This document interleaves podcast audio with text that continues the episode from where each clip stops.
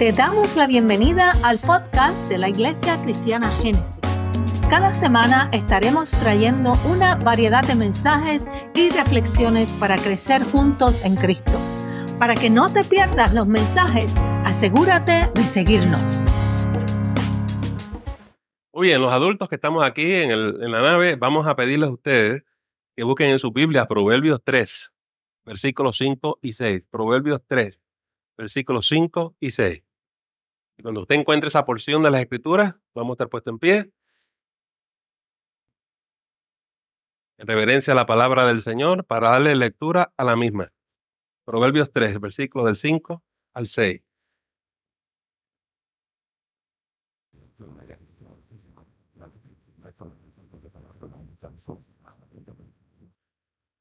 De la palabra del Señor. Proverbios 3, versículos del 5 al 6. Fíjate de Jehová de todo tu corazón y no te apoyes en tu propia prudencia. Reconócelo en todos tus caminos y él enderezará tus peredas. Nuevamente, fíjate de Jehová de todo tu corazón y no te apoyes en tu propia prudencia. Reconócelo en todos tus caminos y él enderezará tu pereda. Vamos a orar, Padre, en esta mañana. Oramos por tu palabra, para que tu palabra fluya con libertad, que fluya con unción de tu espíritu y que produzca libertad. Porque donde quiera que está el Espíritu de Dios, allí hay libertad. Libera nuestras mentes de cualquier otro pensamiento. Libera nuestras mentes de toda confusión y duda y que conozcamos la verdad y la verdad nos haga libres en esta mañana. Nos ponemos en tus manos, Señor. Y todo esto lo pedimos en su nombre, en el nombre de Jesús. Amén. Puede sentarse, amado.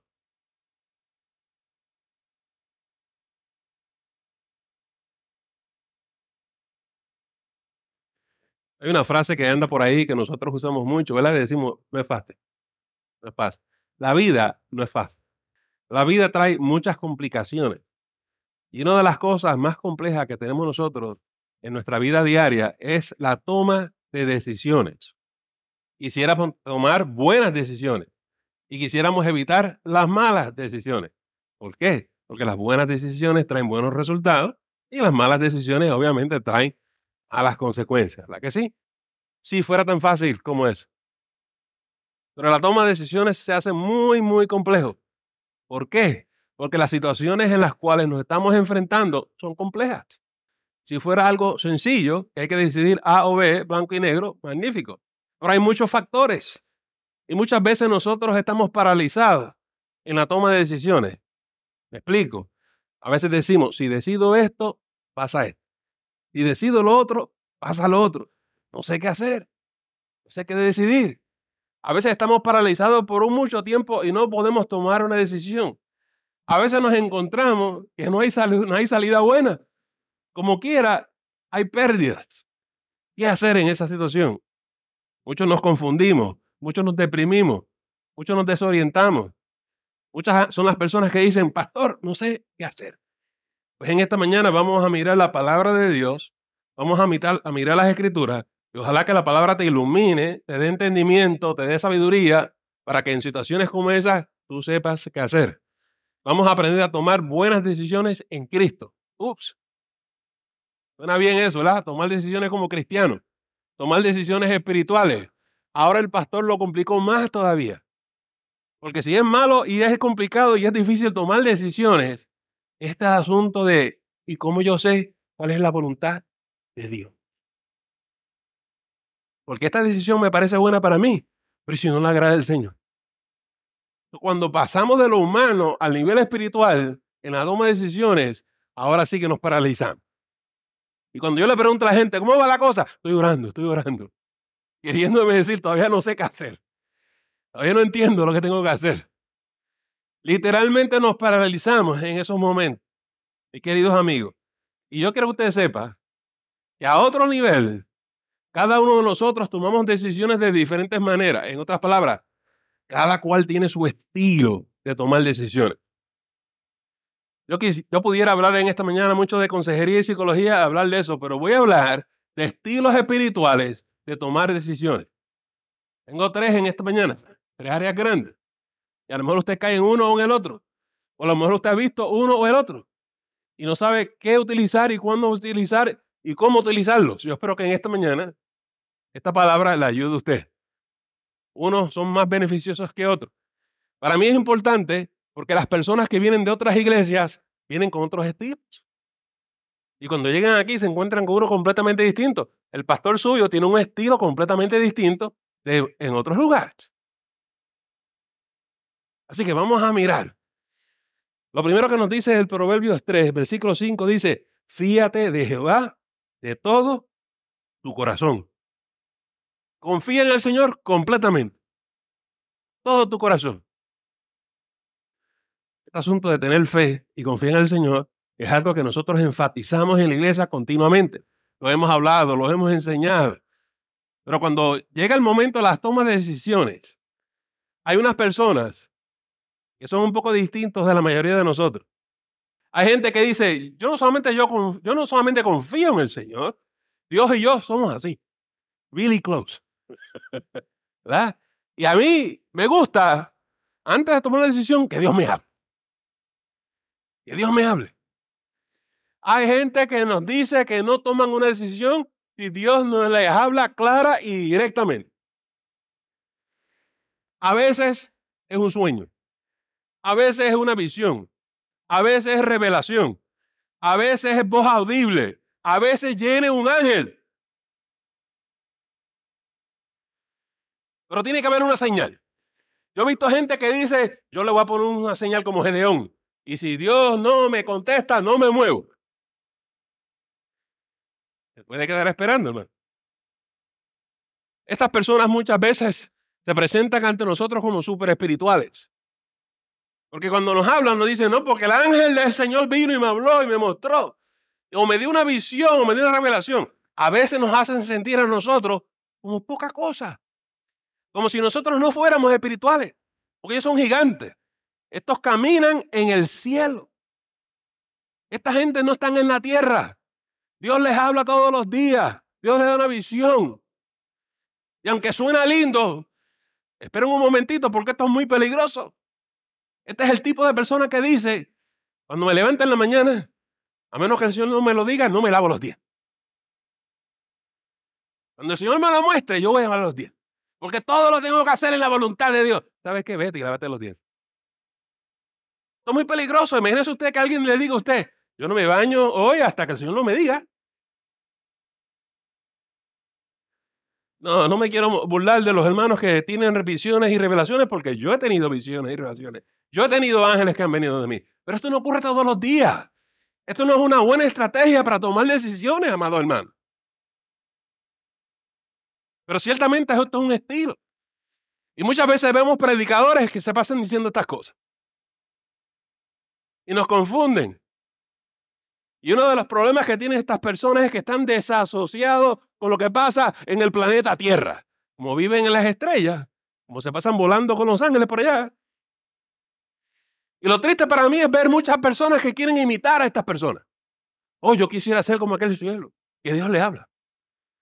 Una vez en una de mis iglesias tuve una hermana, miembro de mi congregación, que escuchó un predicador como esto yo la veía en angustia. Yo le preguntaba, ¿qué te sucede, hermana fulana de tal? Y me decía, pastor, es que llevo orando a Dios que me hable por sueño. Y yo dije, ¿qué pasa? No me está hablando por sueño. Cuando Dios te quiere mostrar algo, Él te lo va a mostrar. ¿Ustedes creen que la Virgen María se pasó orando para que un ángel bajara del cielo y le hablara? Cuando fue el cumplimiento de los tiempos, el Señor envió el ángel. Eso no está en tus manos ni en las mías. Esas cosas ocurren cuando a Dios le place en el tiempo del Señor. Por eso le digo, no se quede esperando por un ángel, porque si Dios no lo manda, no va a aparecer. Pero hay gente que no entiende eso. El apóstol Pablo subió al tercer cielo. Pero antes que hablara de eso, pasaron 15 años. Esas experiencias no pasan todos los días. Nos ocurren. Nos ocurren. Pero nosotros tenemos que aprender cómo es la manera cotidiana, diaria del Señor hablarte y dirigirte, guiarte a ti y a mí. Y no es por señales. No es por señales. Yo quiero que tú sepas que estos super espirituales se equivocan, tropiezan, cometen graves errores. Pero como ellos andan en el cielo y están desasociados aquí, ¿a quién ustedes creen que le echan la culpa? A usted, a mí, a los que no tienen fe, a los pecadores y obviamente al diablo.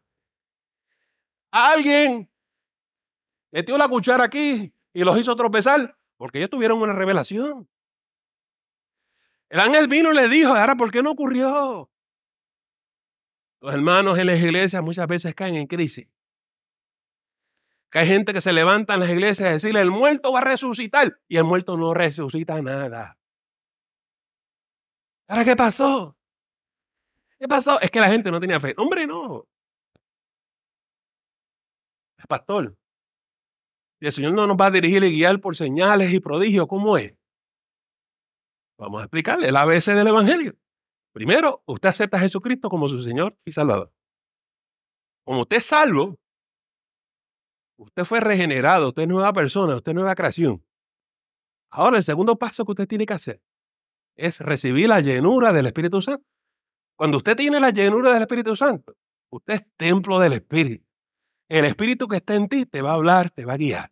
Jesús dijo, es menester que yo me vaya para que venga otro paracleto, para que venga otro guía, para que venga otro ayudador. El Señor es tu ayudador. Y cuando usted está lleno del Espíritu Santo usted se pone a orar, a leer la Biblia, la palabra se pone viva y eficaz. La palabra cobre vida. La palabra y los versículos te hablan.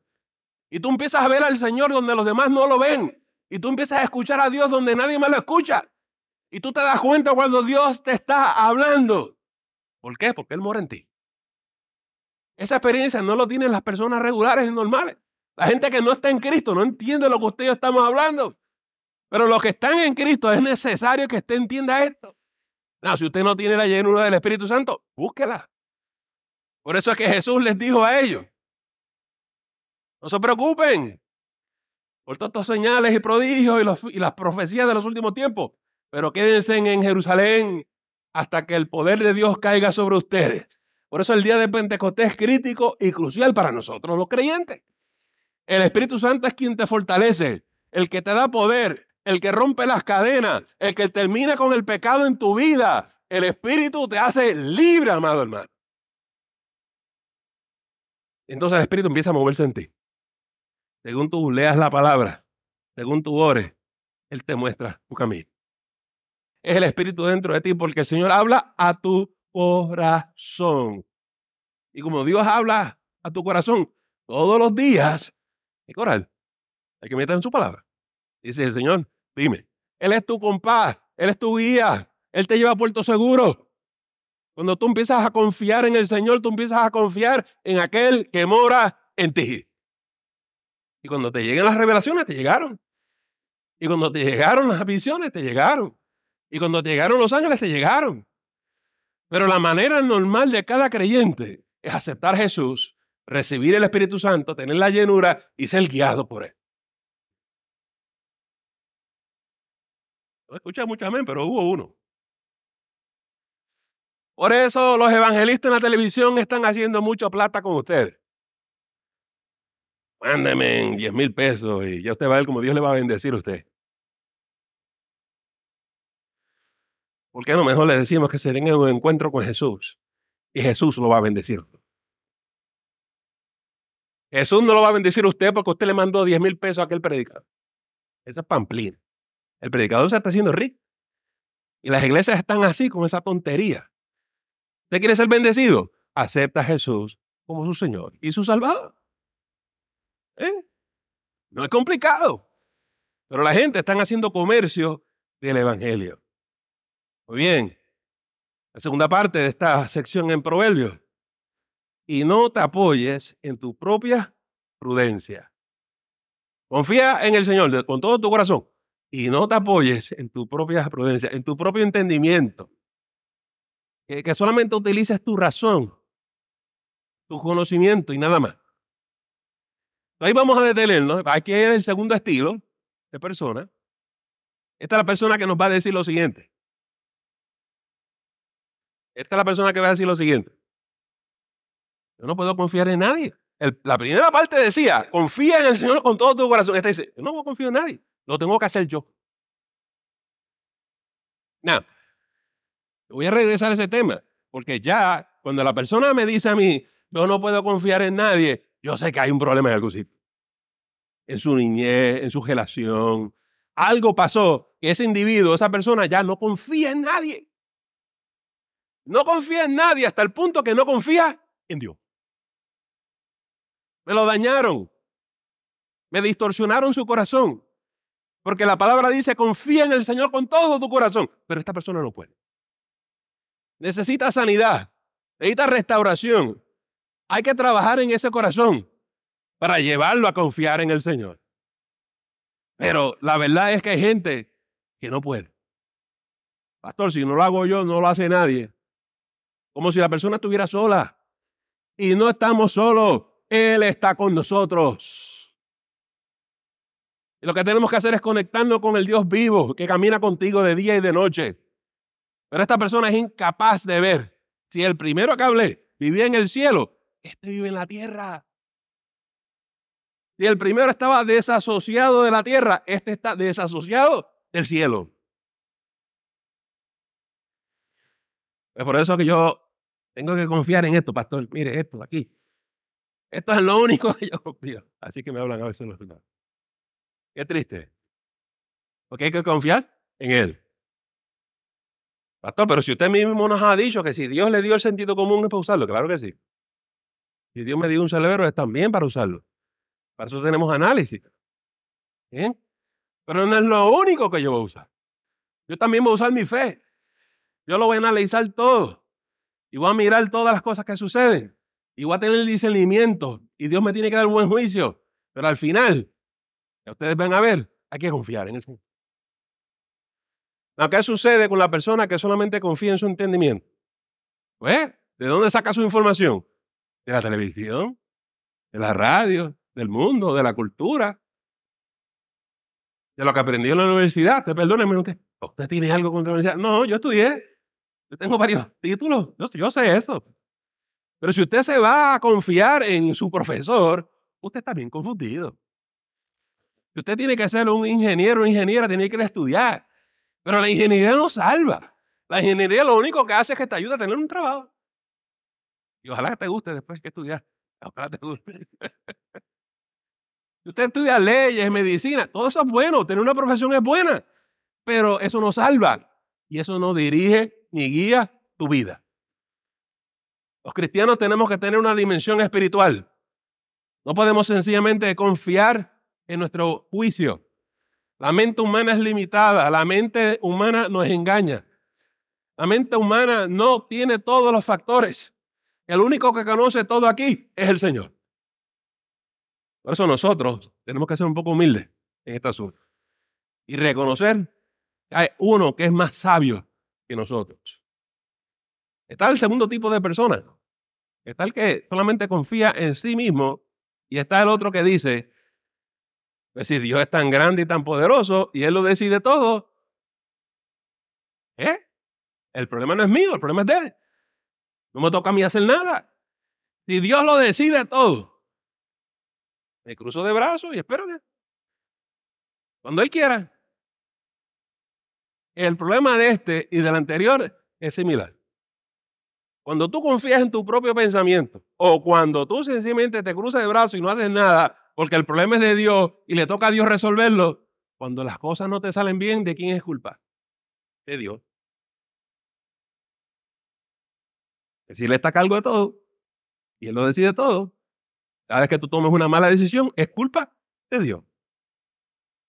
So, nuestra lógica muchas veces no funciona. No cuadra. ¿Y qué tenemos que hacer aquí con estos dos hermanitos? El primero, que está confiando en su propio entendimiento, necesita entender que hay quien anda con él. Hay un alfarero que anda con él. El segundo, que tiene los brazos cruzados y que dice, esto no es mi problema, esto es el problema de Dios. ¿Sabes lo que tiene que aprender? Hay momentos en la vida cristiana que nosotros no debemos hacer nada. Estar quietos y conocer que yo soy Dios. Pero eso no quiere decir que nos vamos a cruzar de brazos Cuando el Señor nos dice, espera en mí, lo que está diciendo, espera, tengo que resolver algo en los aires o tengo que resolver una situación aquí en la tierra. Y cuando yo te diga marcha, tú caminas y tú entras a la tierra prometida. Dios le agradan los hacedores, los que caminan, los que marchan en su santo nombre. Esto no es para los perezosos, pero usted tiene que saber cuándo es el tiempo de Dios. Hay tiempo de marchar y hay tiempo de esperar en Él. Pero esperar en Él no significa, no sencillamente vamos a hacer algo. Pastor, entonces si no podemos vivir en el cielo y no podemos vivir en la tierra, ¿cómo vamos a hacer esto? Lo he complicado ustedes, ¿verdad? Ok. Mire cómo termina esta parte aquí. Proverbio 6. Reconócelo en todos tus caminos y Él enderezará tu pereda. ¿Notaron el final? Él enderezará tu pereda. Esto lo voy a enderezar yo. No te toca. Él enderezará tu pereda. vamos a desmenuzar esa parte aquí. A ver si lo agarramos. Reconócelo en todos tus caminos. En todos tus caminos. En todos tus caminos. Tú estás caminando. Tú no estás de brazos cruzados. Tú estás andando por fe. Tú leíste tu Biblia. Tú oraste. Y a tu mejor entendimiento, esto es lo que debo hacer. Tú vas a hacer lo correcto. Tú vas a entender que la palabra de Dios te, es tu guía. La palabra de Dios es lámpara a tus pies. Y tú tomas tu decisión. Y tú oras diciendo, Señor, estoy confiando que tú vas a ir conmigo. Yo quiero hacer tu voluntad. Yo quiero hacerlo bien. Y tú vas a marchar. Y la primera palabra dice, reconócelo en todos tus caminos. Reconócelo en todo lo que tú hagas. Reconócelo en todo lo que tú decidas. Reconócelo en todo lo que tú vayas a hacer. Entrégaselo a Cristo. Encomiéndate a Él. Y el Señor estará contigo. Él ve que tu corazón es para servirle a Él y para agradarle a Él. Pero ¿qué pasa si me equivoco? ¿Qué pasa si tropiezo? Él enderezará. Esto es lo lindo de los caminos del Señor. Aprendemos de nuestros tropiezos. Aprendemos de nuestros errores. Alcanzamos sabiduría porque nos equivocamos. Los super espirituales no se quieren equivocar. Los super espirituales se creen que son ángeles y no son humanos. Ustedes y yo somos humanos. A veces cuando estamos pagando las cuentas, sumamos mal. A veces cuando estamos cuadrando la chequera, la cuadramos mal. A veces tenemos que ir al banco, ¿verdad que sí? Yo creo que tenemos que tener una espiritualidad saludable. Pero amados hermanos, nosotros ni vivimos en el cielo ni estamos solos en la tierra. ¿Qué es lo que dice la palabra? Somos colaboradores con Dios. Caminamos juntos. No estamos solos. Él camina contigo de día y de noche. Yo quiero que tú sepas que cuando tú te acuestas y vas a tener reposo, Él está contigo en tu lecho. Y, entonces, pastor, ¿qué es lo que va a pasar? en el camino, Él te va a mostrar su voluntad. ¿Usted se acuerda con María? María tuvo ángeles, revelaciones. El Espíritu Santo vino sobre ella, pero ella no estaba segura de lo que estaba pasando aquí. Y dice la palabra que ella guardó todo eso en su corazón.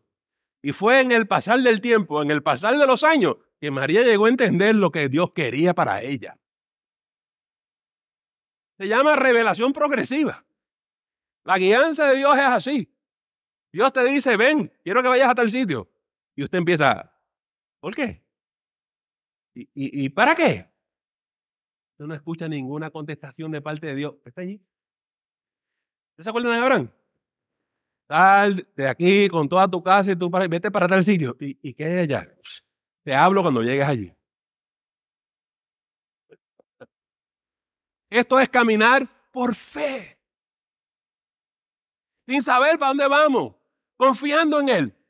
Creyendo que Él es confiable y que Él nos ama. Y usted va a tal sitio.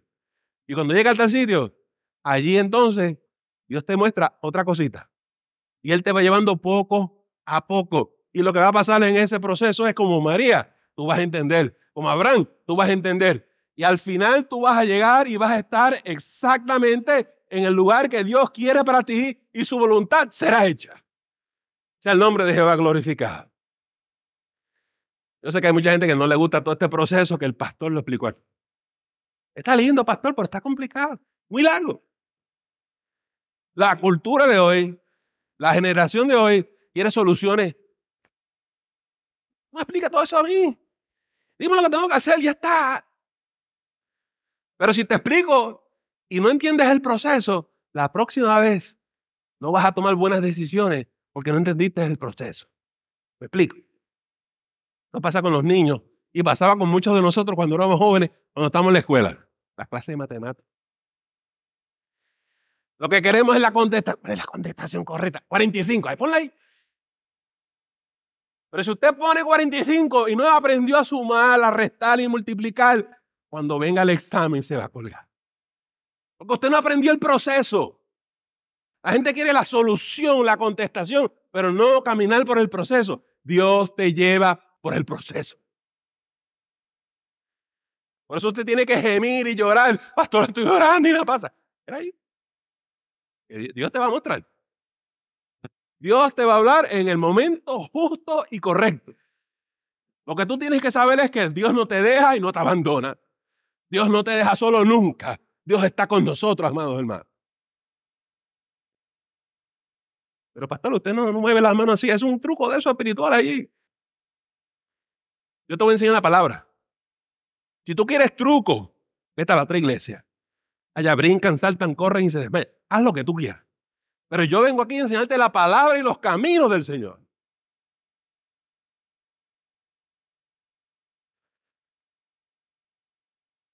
Hay gente que dice, pero eso es mucho esfuerzo. Tengo que Usted me está pidiendo que lea la Biblia. Oh, sí. Y los hermanos que están aquí saben que le enseñamos los estudios bíblicos, las clases bíblicas. Y mi esposo y yo nos gozamos mucho en ver los hermanos que se sientan a aprender de la palabra. Porque de eso se trata. Usted no puede aprender los caminos del Señor con trucos, ni con magia, ni cosas de esas sensacionales. Usted tiene que caminar con Dios. Caminar con Dios. Quiero que sepa algo. Es caminar con Dios un día, una semana y un mes.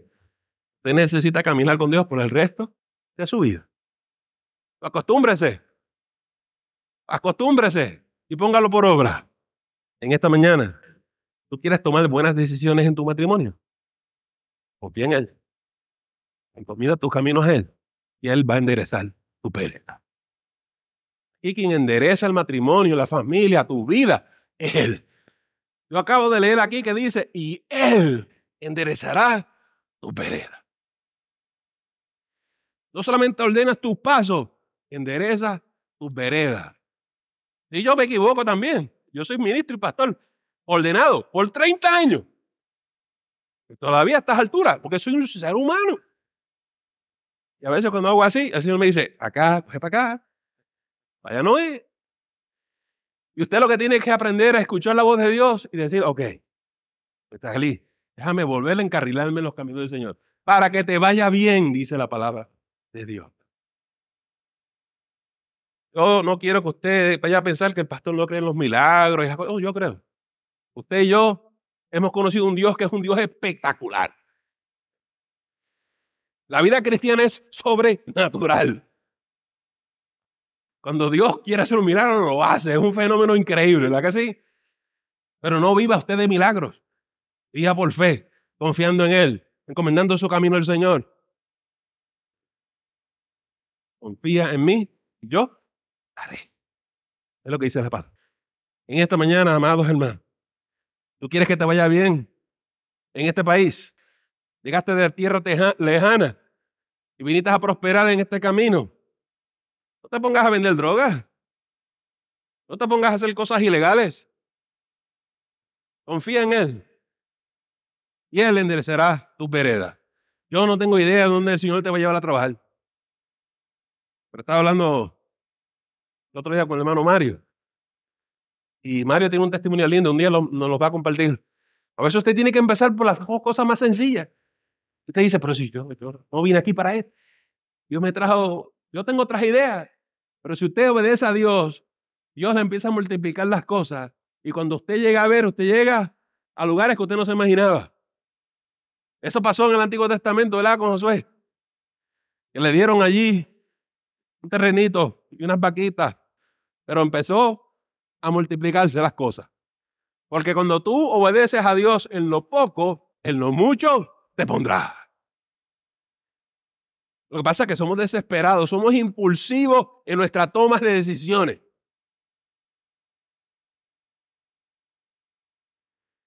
Pero si te pones en la mano de Dios, cuando Dios te abre una puerta, tétalo. Tú no vas a entender por qué Dios te dio lo que te dio. Pero esto, lo más importante a ti aquí es que le fuiste obediente, que fuiste fiel, que confiaste en Él. Y tú vas a decir, bueno, es lo que tú me diste, lo voy a hacer para tu gloria y tu honra. Yo prefiero otra cosa, pero esto es lo que tú me diste. En la obediencia estriba el secreto, amados hermanos para que Dios te bendiga, para que Dios te prospere. Yo espero que el Señor te dé entendimiento en esta mañana. Yo he ido con calma hoy, porque no quiero que usted se me confunda aquí. La gente le crea mucha ansiedad los impuestos, el tax, el IRS. esto es el diablo.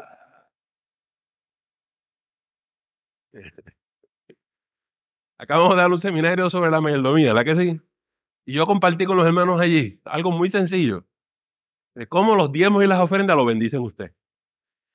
Si usted no sabe usar estas herramientas, usted va a pensar que usted está en un hoyo bien profundo. Pero cuando usted pone su finanza, su casa, su matrimonio en las manos de Dios, las cosas cambian, amados hermanos. Los que estamos aquí, que hemos experimentado el secreto de dar al Señor, sabemos que a veces el dinero nos sobra y no sabemos cómo. A veces estamos desempleados, pero no nos falta nada. A veces no tenemos un bocado, pero el Señor manda sus ángeles de muy lejos y nos provee todo. Porque la Biblia se cumple. No hay justo desamparado ni su descendencia que mendigue pan. ¿Cuántos creen en eso? Y eso es lo que estoy diciendo. Esto es un camino de fe. Y si tú lo crees, será hecho conforme a tu fe. No en esta mañana. ¿Tienes fe tú? ¿Confías tú en Él? ¿Te vas a poner tu vida en sus manos? vas a poner tu matrimonio en sus manos. ¿Qué quieres que Dios haga? Yo no soy el que hago milagros. Yo voy a orar por ti. Yo conozco al que hace los milagros. Yo conozco a aquel que endereza tus veredas y endereza las mías. Y cuando confiamos en Él, suceden cosas. Entonces, esta mañana nuestro equipo de adoración va a venir. Va a comenzar a ministrar en alabanza, en música, en adoración. Yo voy a hacer una pequeña oración por todos nosotros. Y usted, según el, impulso del Espíritu, según el Señor le ponga en su corazón, pasa al frente. Y vamos a orar por usted. Hay diferentes hermanos que oran. Oramos unos por los otros. Y Dios va a escuchar tu oración y Dios te va a tocar. Dios te va a bendecir. ¿Cuántos creen eso? Yo lo creo. Yo lo creo.